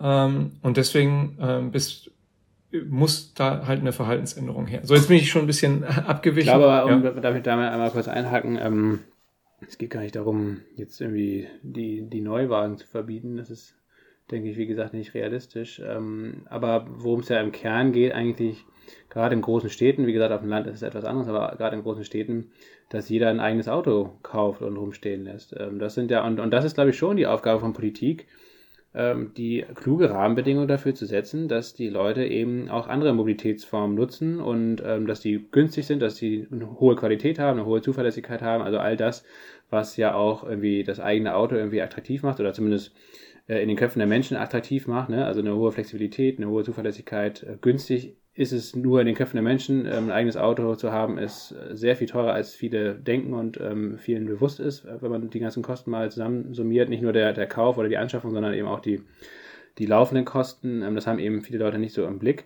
Aber ja, dann, dann kann man, glaube ich, vor allen Dingen äh, dazu, dafür sorgen, dass eben, dass wir nicht 42 Millionen zugelassene Autos hier in Deutschland haben, Privatautos, sondern irgendwie vielleicht nur noch 20 Millionen, ohne dass die die Transportleistung ähm, wirklich dadurch Schaden nehmen kann. Ne? Ich glaube schon, dass man ähm, eben auch mit anderen Verkehrsmitteln, beziehungsweise auch mit Carsharing, mit geteilten Autos, dass man damit sehr, sehr viel ähm, besser und nachhaltiger unterwegs sein kann und dass, auch, dass da auch die Qualität auch nicht drunter leiden muss. Zumindest, wie gesagt, in, in, großen Städten und dann vielleicht in Zukunft irgendwann mit autonomem Fahren auch auf dem Land. Ähm, aber das ist dann erst der zweite oder dritte Schritt, sondern man muss natürlich da anfangen, wo es ohnehin eine gute Infrastruktur schon gibt und wo es eigentlich heute ähm, aus vielerlei Gründen auch schon für die meisten ohnehin keinen Sinn macht, ein eigenes Auto zu haben und zu besitzen. Und ähm, das sind, glaube ich, die Sachen, die man machen muss. Und dann, ähm, was es am Ende sind, ob es dann Elektroautos sind oder ob es E-Fuels sind, ähm, das ist meines Erachtens zweitrangig. Man kann da wahrscheinlich, ähm, also man muss eben das Ziel haben, CO2-neutral, komplett. Das ist wichtig. Äh, und zwar insgesamt. Ähm, das ist bei E-Autos ja eben auch nicht immer so richtig gegeben. Ne? Also kommt es immer darauf an, ähm, wie der Strom produziert wird. Wenn der eben nicht ähm, erneuerbar ist, dann ist das eben auch nicht CO2-neutral von der Produktion, mal ganz abgesehen. Ähm, bei E-Fuels hat man dann, glaube ich, eher das Problem einerseits, dass sie eben äh, in, ihrem, in ihrer Energieeffizienz weniger sind äh, oder schlechter sind als ähm, E-Autos.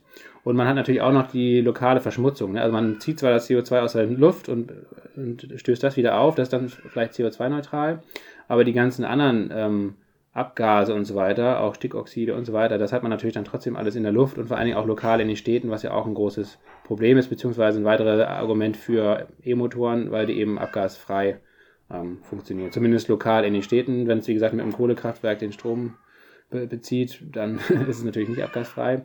Ähm, aber ja, das sind alles so die Zusammenhänge. Ähm, aber auf jeden Fall interessant. Genau, aber man vergisst halt trotzdem bei, ne, E-Motoren, dir fehlt ja äh, die Ladeinfrastruktur Total, noch. Ja, ja. Ne? Also ich sag, ich, ich, ich habe mich natürlich schon in einem theoretischen Konstrukt da begeben, ähm, indem man, äh, indem ich sozusagen Vorbedingungen äh, genannt habe, die, ähm, die dann E-Fuels Einsatz sinnvoll machen würden. Ähm, Gerade auf Herstellungsseite sind die ja noch nicht gegeben, Hashtag zu wenig grüner Strom.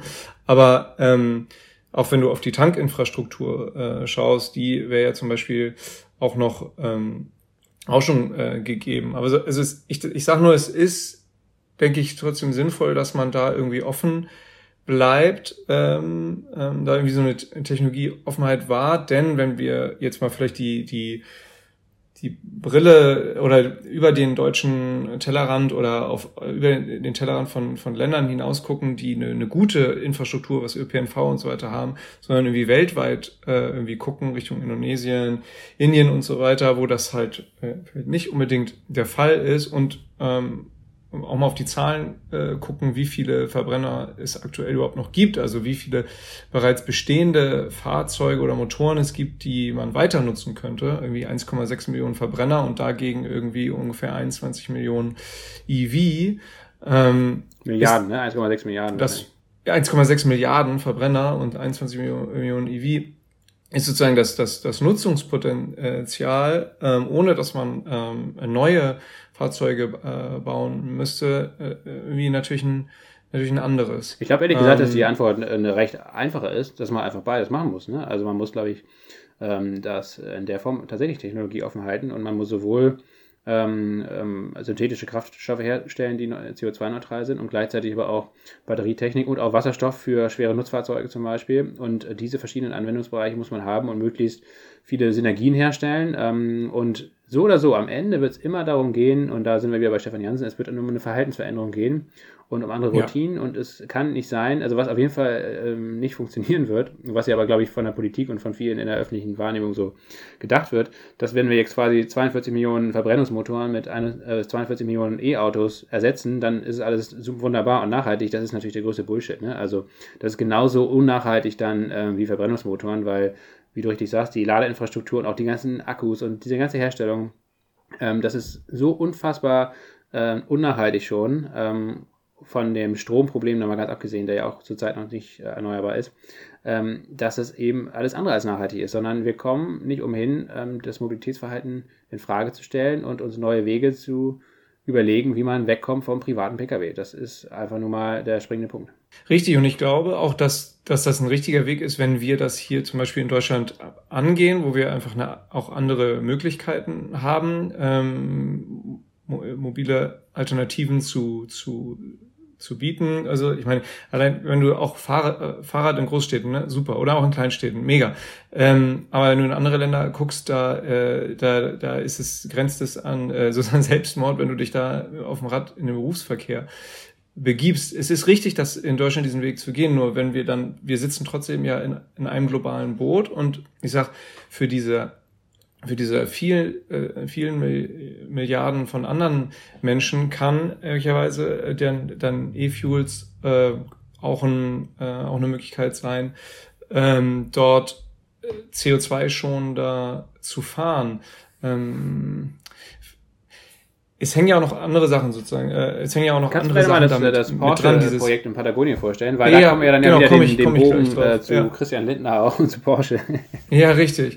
Ähm, vielleicht einmal noch kurz zu sagen, dass was da noch mit dranhängt, ist ja dieses, was als DAC umbeschrieben ist, dieses Direct Air Capture oder im Idealfall und noch effizienter wäre es ja, das CO2 dort einzufangen, äh, wo es, wo es, wo es in die Luft tritt, nämlich an, an Industrieanlagen. Also ähm, an der Technologie, an den Technologien auch weiterzuarbeiten, das CO2 einzufangen und dann entweder ähm, wieder zu nutzen äh, oder eben eins einzuschließen. Ne? Also da gibt es ja verschiedene Möglichkeiten. Entweder nutze ich das CO2 weiter, um, äh, um zum Beispiel synthetische Kraftstoffe herzustellen, oder ich äh, schließe das CO2 irgendwie in der Nordsee ein oder in irgendwelchen Bergen und so weiter, wo, äh, wo es Projekte in Norwegen gibt. Was Porsche jetzt gemacht hat, erste äh, kommerzielle ähm, Großanlage ähm, in Chile gebaut ist. Chile hat ja den, den, den Plan größter ähm, Wasser, größter und günstigster Wasserstoffproduzent äh, der Welt zu werden. Vor allem günstig äh, steht da im, äh, Mittelpunkt.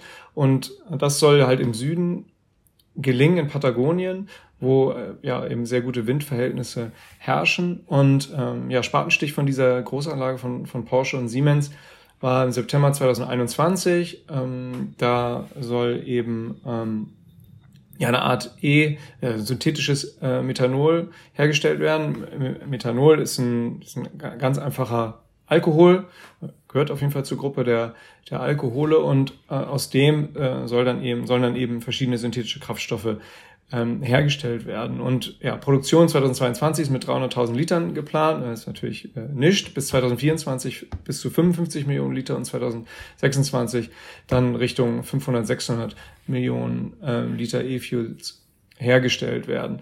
Ähm, aufgrund der Windenergie ähm, soll da eben alles äh, mit Hilfe von, von, von, von grünem Strom ähm, hergestellt werden. Ähm, und äh, mit Hilfe ähm, von, von, von Direct Air Capture soll dann das CO2 da aus der Luft gefiltert werden. So, also Porsche, und jetzt kommen wir zu Porsche Gate, hat natürlich, Siemens auch, aber Porsche als Autohersteller ein massives Interesse daran, dass Deutschland und die EU positiv gegenüber E-Fuels eingestellt ist. Jetzt haben wir ja, ähm, glaube ich, jüngst die Entscheidung zum Beispiel in den Koalitionsverhandlungen darüber gehabt, ob E-Fuels diese Ausnahme bekommen sollen. Und darum dreht sich ja jetzt Porsche Gate. Es hat jetzt ja, das ähm, jetzt hat sich die Koalition ja auf Drängen der FDP dazu entschieden, E-Fuel ähm, bei der EU zu beantragen, dass E-Fuels eine Ausnahme bekommen, was das Verbrennerverbot ab 2035 angeht, nämlich dass ähm, dann natürlich die klassischen Brennstoffe, Benzin, Diesel, wie wir sie kennen, dass das dann verboten ist, aber dass ähm, Verbrennungsmotoren, die dann mit E-Fuels funktionieren. Also wie gesagt, theoretisch ist es ja möglich und auch relativ einfach möglich, so zu designen, dass äh, die bestehenden Verbrennungsmotoren mit synthetischen Kraftstoffen laufen. Aber wie auch immer, ähm, es, ähm, es geht jetzt darum, dass ähm, bei der EU beantragt wurde, dass von deutscher Seite ähm, Aufdrängen äh, der FDP, natürlich Aufdrängen unter anderem von Porsche, ähm, dass das, dass das, äh, das E-Fuels da eben diese Ausnahme bekommen. Und warum gab es jetzt, äh, warum kursiert jetzt Hashtag PorscheGate? Es geht darum, äh, dass die Anstalt, ein Satireformat auf ZDF, ähm, den Herrn Blume, äh, vorher Vorstand Porsche, jetzt äh, Nachfol designierte Nachfolge von Herbert Dies als Vorstandschef äh, Volkswagen äh, Gruppe AG, ähm, mit den Worten zitiert wird, äh, Zitat, wir haben sehr großen Anteil, dass die E-Fuels in den Koalitionsvertrag mit eingeflossen sind. Da sind wir ein Haupttreiber gewesen mit ganz engem Kontakt an die Koalitionsparteien. Der Christian Lindner hat mich in den letzten Tagen fast stündlich auf dem Laufenden gehalten. Zitat Ende. Ja, da ist natürlich dann explodiert, was äh, dem ähm, was natürlich alle schon wussten, nicht nur Drehtürpolitik äh, und vor allem Automobilindustrie in Deutschland, sondern äh, vor äh, enger Austausch und Beeinflussung und Lobbyarbeit. Und das ist auch glasklar, dass Porsche da ein eindeutiges Interesse hat, dass da die, dass die E-Fuels in den Koalitionsvertrag äh, hineindiktiert äh, wurden. Ob sie jetzt hineindiktiert wurden, weiß man so nicht. Äh, mein Gefühl ist so ein bisschen ja, aber. Das erinnert mich so ein bisschen an, äh, an die Möwenpick-Steuer, äh, die Entlastung bei der Mehrwertsteuer. Ja, ähm. ja, genau. Ja, die FDP, äh, genau, der FDP, wenn man in die Vergangenheit schaut, ähm, das ist jetzt nicht sehr weit hergeholt, dass, dass, dass das so passiert ist, wie, wie die Anstalt behauptet hat, oder zumindest sehr stark in die Richtung. Ja, es gibt ja auch Belege, ähm, ne? Also, und es geht ja sogar weiter. Ähm, Bild, es, ähm, jetzt ähm, ging es ja darum, dass Lindner und auch äh, Blume äh, Stellung dazu beziehen sollten und haben sie bisher ja kurz gemacht, aber auch noch nicht so ausführlich.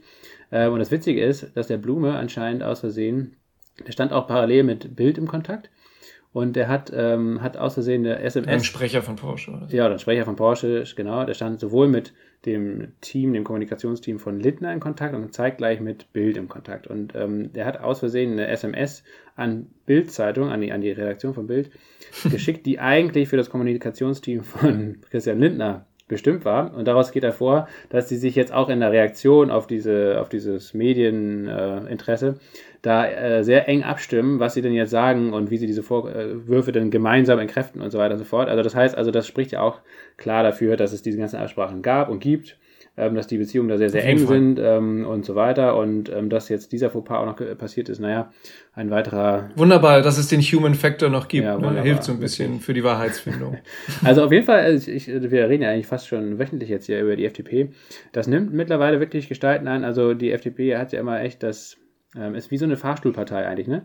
Ähm, ähm, ist dann letztendlich in der Regierung, so wie 2009 und ähm, dann wirklich grandiose Fehlleistung äh, in vielerlei Hinsicht unter Westerwelle, jetzt unter Lindner und ähm, dann ähm, direkt wahrscheinlich bei der nächsten Wahl an der 5%-Hürde scheitern, dann vier Jahre kein Bundestag, quasi zweite Liga und dann wieder Aufstieg und eine Saison, eine Legislatur so ein bisschen im Mittelfeld und dann wieder Champions League oder Europacup, äh, indem man wieder in die Regierung kommt. Das ist so ein bisschen der Tonus, das ist wie beim ersten FC Köln. Ähm, dieser, dieser Tonus immer Abstieg, zweite Liga, Aufstieg und ähm, dann in der Folgesaison Europa League ähm, und danach aber dann auch gleich wieder Abstieg. Das wird dem FC Köln vielleicht auch diese Saison ja auch wieder gelingen, dieses Kunststück. Aus der Europa League direkt in die zweite Liga abzusteigen. Mal gucken. Freuen wir uns drauf. Also wenn Christian ja. Lindner und die FDP so weitermachen, dann äh, wird die 5%-Hürde auf jeden Fall ähm, eine ganz schwierige Nummer bei der nächsten Bundestagswahl. Jo, jo. Ich finde, die Folge hat aber auch wieder äh, an mehreren Touchpoints äh, Russland, China, äh, Energie, äh, Importabhängigkeit, ähm, Herstellung äh, sogenannten grünen Wasserstoff, Herstellung ähm, grüner Strom wieder mal gezeigt, wie wichtig der Ausbau der erneuerbaren Energie, äh, äh, Energien sind, um, unabhängig davon, ob man jetzt irgendwie dann äh, mit äh, E-Fuels äh, betriebenen Verbrennungsmotoren oder äh, mit Brennstoffzellenfahrzeugen ähm, herumfährt, die ja auch einen Elektromotor haben, der eine Elektrolyse der, der, der, der dann mit Wasserstoff, einen Wasserstoffantrieb hat. Ähm, unabhängig davon zeigt es halt wieder, dass diese verdammten erneuerbaren Energien ähm, weiter ähm, mit Volldampf ähm, ähm, ausgebaut werden müssen. Und ja, also Stand jetzt nach meiner Recherche ist, ist dieses äh, Projekt da in Patagonien ähm, einfach hoch interessant, was, was Porsche und Siemens äh, da machen. Und ähm, ja, Stand jetzt würde ich mir da, äh, würde ich mir da irgendwie schon äh, wünschen, dass das zumindest was die, was die, was die Produktion ähm, oder was den, was den Aufbau der, der, der, der Windenergieanlagen da angeht, dass das von, von Erfolg gekrönt sein wird. Gut, äh, das soll es zu dem Thema gewesen sein. Wir haben jetzt ja auch schon wieder ähm, ja, eine Stunde hier. Ja, was Quatsch. Wir haben eigentlich noch zwei wichtige Themen, äh, aber ja, ähm, die Zeit ist ein bisschen abgelaufen. Meine Kinder drehen parallel auch schon durch. Das wird man gleich auch im Hintergrund auch schon hören. Ähm, machen wir trotzdem kurz, ganz kurz und knapp die Bank of America Studie, weil ich die wirklich interessant fand und finde. Ähm, der Markt ist jetzt ja eigentlich ganz gut gelaufen. Nächste Woche wird ganz entscheidend.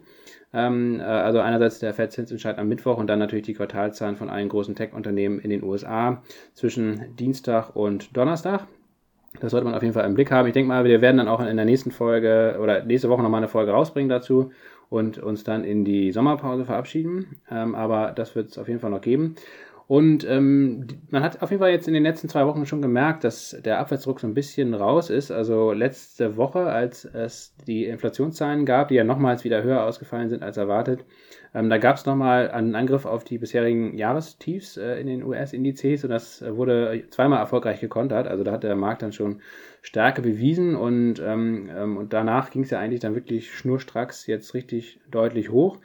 Jetzt bin ich mal wirklich sehr gespannt, ähm, was nächste Woche passieren wird, ob sich die Erholung weiter fortsetzt oder ob es dann doch nochmal richtig nach unten ähm, absackt. Die Bank of America geht, wie gesagt, davon aus in ihrer Studie, ähm, dass das ähm, Tief jetzt schon des aktuellen Bärmarkts, ähm, dass wir das schon hinter uns haben und ähm, letztendlich begründet das mit der außerordentlichen und dem außerordentlichen Pessimismus ähm, als Kontraindikator quasi. Also die Stimmung ist eigentlich so schlecht, dass man, äh, dass sie nicht mehr schlechter werden kann und dass das letztendlich dann auch ein bullischer Faktor ist. Und es gibt ein paar Zahlen, die sie auch anführen. Also zum Beispiel, dass die globalen Wachstums- und Gewinnerwartungen auf einem Allzeittief angekommen sind, ähm, dass das Cash-Niveau der Anleger mit einem Sprung auf 6,1 Prozent auf dem höchsten Stand seit 9-11 ist aber auch, dass die Aktienallokation ähm, äh, ein Krisenniveau erreicht hat, ähm, und zwar das Krisenniveau von 2008, also nach dem Kollaps der Investmentbank Lehman Brothers, also eine sehr, sehr geringe Gewichtung von Aktien, vor allen Dingen auch bei den, die, ähm, bei den institutionellen Investoren. Ähm, der Bull-Beer-Indikator der amerikanischen Großbank notiert aktuell bei null Punkten, also auf dem niedrigsten Niveau, was jemals gemessen wurde. Und ich glaube, weiter kann der Indikator auch nicht mehr sinken. Ähm, das ist auch natürlich ein ähm, Indikator oder, oder ein wichtiger Faktor. Das ist letztlich das Verhältnis zwischen bullish gesinnten Investoren und bearish ähm, gesinnten Investoren. Ähm, das ist, wie gesagt, auf einem historischen Tiefstand. Ähm, und auch nur noch, also jetzt Anfang Juli ähm, sind mittlerweile ein bisschen weniger wieder, aber Anfang Juli äh, notiert nur noch 10% der Unternehmen im S&P 500 über der 50-Tage-Linie. Also auch da sind viele Unternehmen wirklich stark abverkauft worden. Und ja, das sind auf jeden Fall aus Sicht der Bank of America alles so Faktoren, die eigentlich dafür sprechen, dass es ähm, nicht mehr viel weiter ähm, runtergehen kann. Dann gibt es natürlich aber auch Punkte, ähm, die ähm, eben dagegen sprechen. Ähm, und zwar einerseits hat es bisher keinen so richtigen Sell-off gegeben, also eine so richtig finale Panikattacke, wo die amerikanischen Indizes mal so richtig 5, 6 Prozent an einem Tag verloren haben. Ähm, das gab es bisher noch nicht. Auch der WIX, also der Volatilitätsindex, ähm, hat zwar in den Höhen jetzt immer so bei 35, ähm, 38 teilweise auch gelegen, aber eigentlich, wenn so richtig Panik aufkommt, ist er auf jeden Fall über 40, auch teilweise über 50. Im Corona-Hoch war, glaube ich, bei über 80. Ähm, und diese Volatilität ist letztendlich eigentlich immer ein sehr guter Gradmesser für ja, die Panik am Markt, für die Stimmung am Markt, ähm, aber auch letztendlich, ähm, ob eben so ein richtiges Verlaufstief dann wirklich mal im Kasten ist. Und da war es bisher jetzt eigentlich eher entspannt. Ähm, zurzeit ist der äh, WIX sogar wieder auf ähm, 23 gefallen oder 22, also wirklich recht geringes Niveau, was auch zumindest kurzfristig, wo man, glaube ich, wirklich sehr, sehr vorsichtig sein sollte. Ähm, ich äh, werde wahrscheinlich, glaube ich, nächste Woche mal den, den WIX Long traden, ähm, weil ich eigentlich denke, dass, dass, es, dass es schon so weit zurückgekommen ist, dass es da mal wieder eine Spitze geben könnte nach oben. Ähm, bin ich mal sehr gespannt, wie gesagt, auf, auf nächste Woche. Also Volatilität insgesamt ist da, glaube ich, so oder so garantiert und dann wird man mal sehen, ähm, wohin der Markt dann ausbricht, entweder nach oben oder eben äh, er wird wieder in sich zusammensacken und dann werden wir vielleicht doch nochmal ähm, eine, eine weitere Tiefs äh, in den nächsten ein, zwei Monaten ähm, sehen. Ähm, bin mal auf jeden Fall gespannt. Ich denke mal auf jeden Fall, dass wir dieses Jahr erstmal das, das Verlaufstief sehen werden. Ich glaube, wie gesagt, das ganze Thema Zinserhöhung, Inflation ist langsam durch. Inflation war jetzt zwar nochmal höher, aber es sprechen viele, viele Faktoren dafür, dass zumindest in den USA mal der Peak Inflation sehr zeitnah erreicht wird. Ähm, das sieht man ja auch an den ganzen Rohstoffpreisen, Energiepreisen, aber auch Nahrungsmittelpreisen, die sehr stark zurückgekommen sind. Ähm, das sind alles letztendlich ja vorlaufende Indikatoren, die jetzt auch Stück für Stück dann ähm, in die Inflation eingepreist werden. Inflation ist wiederum ja ein nachlaufender Faktor. Ne? Also wenn jetzt in den letzten zwei Monaten der Ölpreis oder der Weizenpreis stark gefallen ist, dann hat das erst in zwei, drei Monaten auch wirklich Auswirkungen auf die Inflationsrate. Das ist immer alles zeitverzögert. Ähm, und von daher gehe ich auch mal davon aus, dass sowohl die Inflation sich abschwächt, als auch die Erwartungen der Zinserhöhung, vor allem der amerikanischen Notenbank, weil sich jetzt ja die ganzen Rezessionsindikatoren doch sehr stark ähm, verfestigt haben. Ne? Wir haben den Einkaufsmanager-Index auch in Deutschland jetzt unter 50, also unterhalb der, der eigentlichen Expansionsschwelle. Ähm, das zeigt eigentlich schon eine Rezession an. Das ist auch immer ein sehr schöner Indikator dafür, wenn diese Einkaufsmanager-Indizes absacken, ähm, dass das dann in Zukunft ähm, eben ja zu, zu einer Rezession zum Beispiel kommen kann. und gleichzeitig auch viele Stimmungsindikatoren sind massiv ja schlecht. Auch der Philadelphia ähm, Philly Fat Index heißt es, glaube ich, also wo es um das produzierende Gewerbe und die Industrie in den USA geht, ähm, kam auch am Freitag sehr schlecht raus. Ähm, das sind alles so Faktoren, wo ich schon denke, dass, dass wir in den nächsten Wochen und Monaten doch nochmal einen kleinen Ausflug nach unten sehen werden. Und dann ist aber, glaube ich, die Chance doch sehr gut, ähm, dass wir in Q3 vielleicht sogar schon den Boden sehen. Ja, spannend. Ähm, würdest du jetzt sagen, also ja, Glaskugel ist immer schwierig. Also du sagst, ähm, Verlaufstief irgendwie Richtung äh, da um die 3700 Punkte im S&P als Beispiel mal wird, ähm, wird nochmal getestet. Das Verlaufstief war sogar im S&P bei 3530 oder 540, also der war schon sehr viel tiefer. Ähm, aber ja, also getestet wird, also würde ich mich echt wundern, wenn es jetzt weiter nach oben geht. Ich meine, klar, vieles ist eingepreist, die Stimmung ist schlecht, diese ganzen Punkte von der Bank of America, die teile ich auch. Deswegen glaube ich auch, dass es dass es durchaus jetzt in der, während der Berichtssaison vielleicht sogar nochmal sich in so einem Seitwärtsmarkt abspielt und, und auch vielleicht noch ein bisschen weiter hochgeht. Aber ich glaube eben, diese Rezession, ähm, da sind wir jetzt wahrscheinlich eigentlich sogar schon drin. Ähm, und ähm, mal gucken, je nachdem, wie jetzt die Quartalzahlen sind, auch die Aussichten fürs, fürs, für die nächsten Monate und fürs nächste Jahr. Ähm, das sind dann alles so Faktoren, die dann eben doch nochmal ähm, für, den, für den Ausflug nach unten sorgen könnten. Vielleicht, wie gesagt, ähm, warten wir da auch vergeblich drauf. Ähm, vieles ist wahrscheinlich schon eingepreist. Auf, auf, jeden Fall würde ich jetzt nicht davon ausgehen, dass wir jetzt kurzfristig noch so einen richtigen Crash sehen, also nochmal irgendwie nochmal 20, 30 Prozent nach unten rasseln, das glaube ich eher nicht. Was ich aber tatsächlich eher glaube, ist, dass wir jetzt in den nächsten Jahren nicht so einen dollen Bullenmarkt sehen werden, wie wir es jetzt in den letzten zwei Jahren speziell, aber vor allem auch davor, eigentlich halt in den letzten zehn Jahren hatten wir einen wahnsinnigen Bullenmarkt, eigentlich seit 2009 durchgängig. Ähm, wenn man jetzt von Corona, von dem Crash, von diesem super schnellen Crash und der schnellen Erholung mal absieht, ist es eigentlich ein zehnjähriger oder elfjähriger durchgängiger Bullenmarkt gewesen. Ähm, ich glaube, sowas werden wir in den nächsten Jahren nicht erleben. Ich glaube, es spricht auch viel dafür, dass es eher so eine langgezogene Seitwärtsrange gibt, ähm, die ähm, wo die, die Höchststände, die bisherigen Allzeithochs gar nicht so massiv ausgebaut werden, sondern wo es dann eher wieder runtergeht und in so einer Seitwärtsrange pendelt, weil viele, viele Faktoren, ähm, die sind wirklich sehr tiefgreifend. Ähm, und da, dazu gehört ja die Deglobalisierung, ähm, also diese völlige Veränderung von Handelsströmen. Es gehört natürlich die Blockbildung zwischen China und Russland auf der einen und auch vielen westlichen Staaten auf der einen, anderen Seite dazu.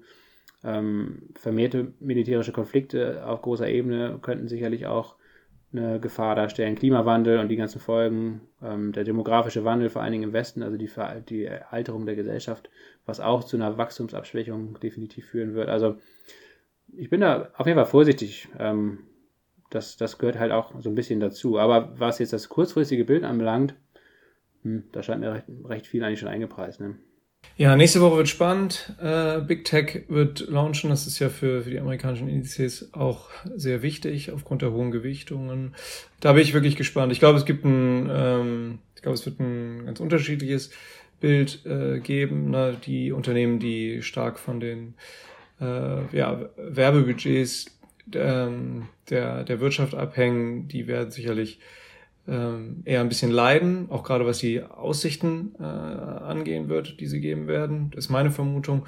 Und jetzt so ein Unternehmen, aber wie, äh, wie Microsoft wird äh, meines Erachtens äh, recht, recht rosig liefern und dann wahrscheinlich auch den, den, den Sprung nach oben äh, wagen. Also es wird äh, ein gemischtes Bild geben, aber das hat ja die Berichtssaison bisher auch so, ähm, auch so, auch so ergeben. Und damit wollen wir die äh, Folge schließen. Ein gemischtes, ein differenziertes Bild.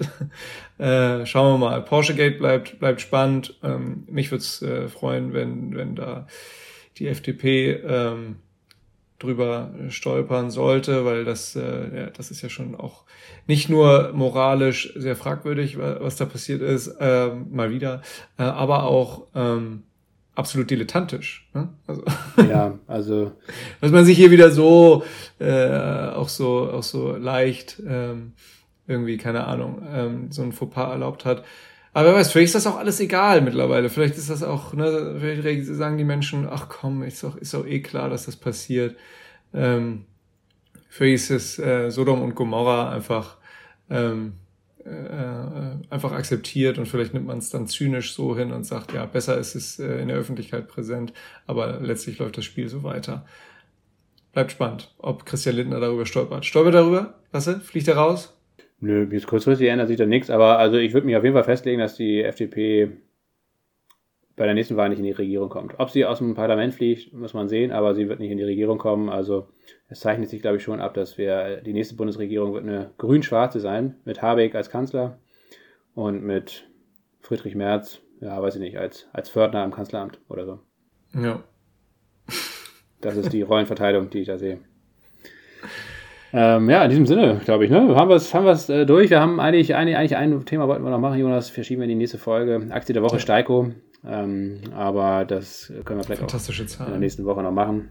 Euch erwartet jetzt also nächste Woche eine wunderbare GAFAM, Quartalszahlen und Fettzinsentscheidsfolge. Und dann gibt es danach noch eine Interviewfolge, da werde ich aber noch nichts verraten. Und dann ist erstmal so eine kleine, kleine flotte, flinke Sommerpause. Ähm, mal gucken, ähm, Jonas, vielleicht machen wir es so, dass ich einfach, oder dass wir, du kannst natürlich auch sehr gerne mitmachen, dass wir irgendwie immer mal ähm, so eine kleine, so einen kleinen Livestream auf Instagram oder so machen, um den Kanal da mal wieder zu beleben wenn uns was Tolles einfällt und auffällt ähm, in den zwei, drei Wochen, wo wir dann abstinent sind und Ende August, Anfang September gibt es dann wie gewohnt ähm, den Podcast im wöchentlichen Format. Das schon mal so als Vorankündigung. Aber wie gesagt, zwei Folgen wird es auf jeden Fall noch geben.